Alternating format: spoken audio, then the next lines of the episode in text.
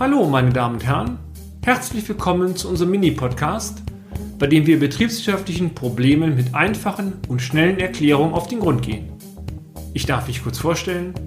Mein Name ist Peter Scharf und ich nehme Sie nun mit auf eine kleine Reise durch die Welt der BWL. Nachdem wir bereits ausführlich über die Hintergründe des BNUF, der BNUF-Effizienz und des BNUF-Cache-Effektes gesprochen haben, soll in dieser Folge der sogenannte BNUF-Mindestbedarf erläutert werden. Lassen Sie uns einmal kurz festhalten. Je besser die BNUF-Effizienz war, desto weniger Kapital wurde benötigt, um die Gesamtleistung zu finanzieren.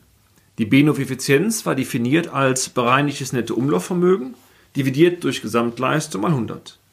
Um Missverständnissen vorzubeugen, kleine, sinkende Prozentzahlen bedeuten eine gute bzw.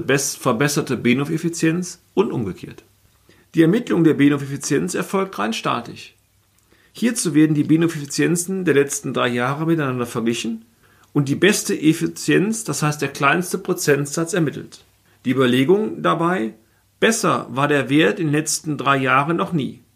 Konsequenterweise bedeutet dies, dass eine geringere Kapitalbindung im BNOF in drei Jahren noch nie vorhanden war. Hieraus lässt sich folglich ein Mindestbedarf für die aktuelle Gesamtleistung ableiten.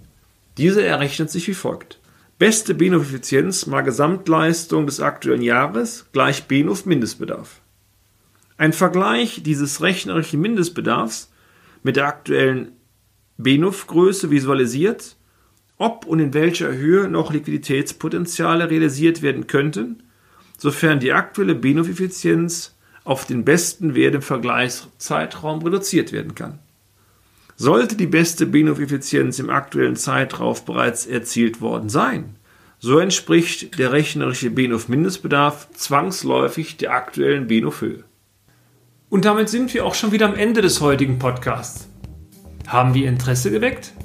Fein. Dann besuchen Sie uns doch einmal auf unserer Homepage unter www.scharf-office.de und schalten Sie auch beim nächsten Mal wieder ein für eine kleine Reise in die Welt der BWL. Ihr Peter Scharf.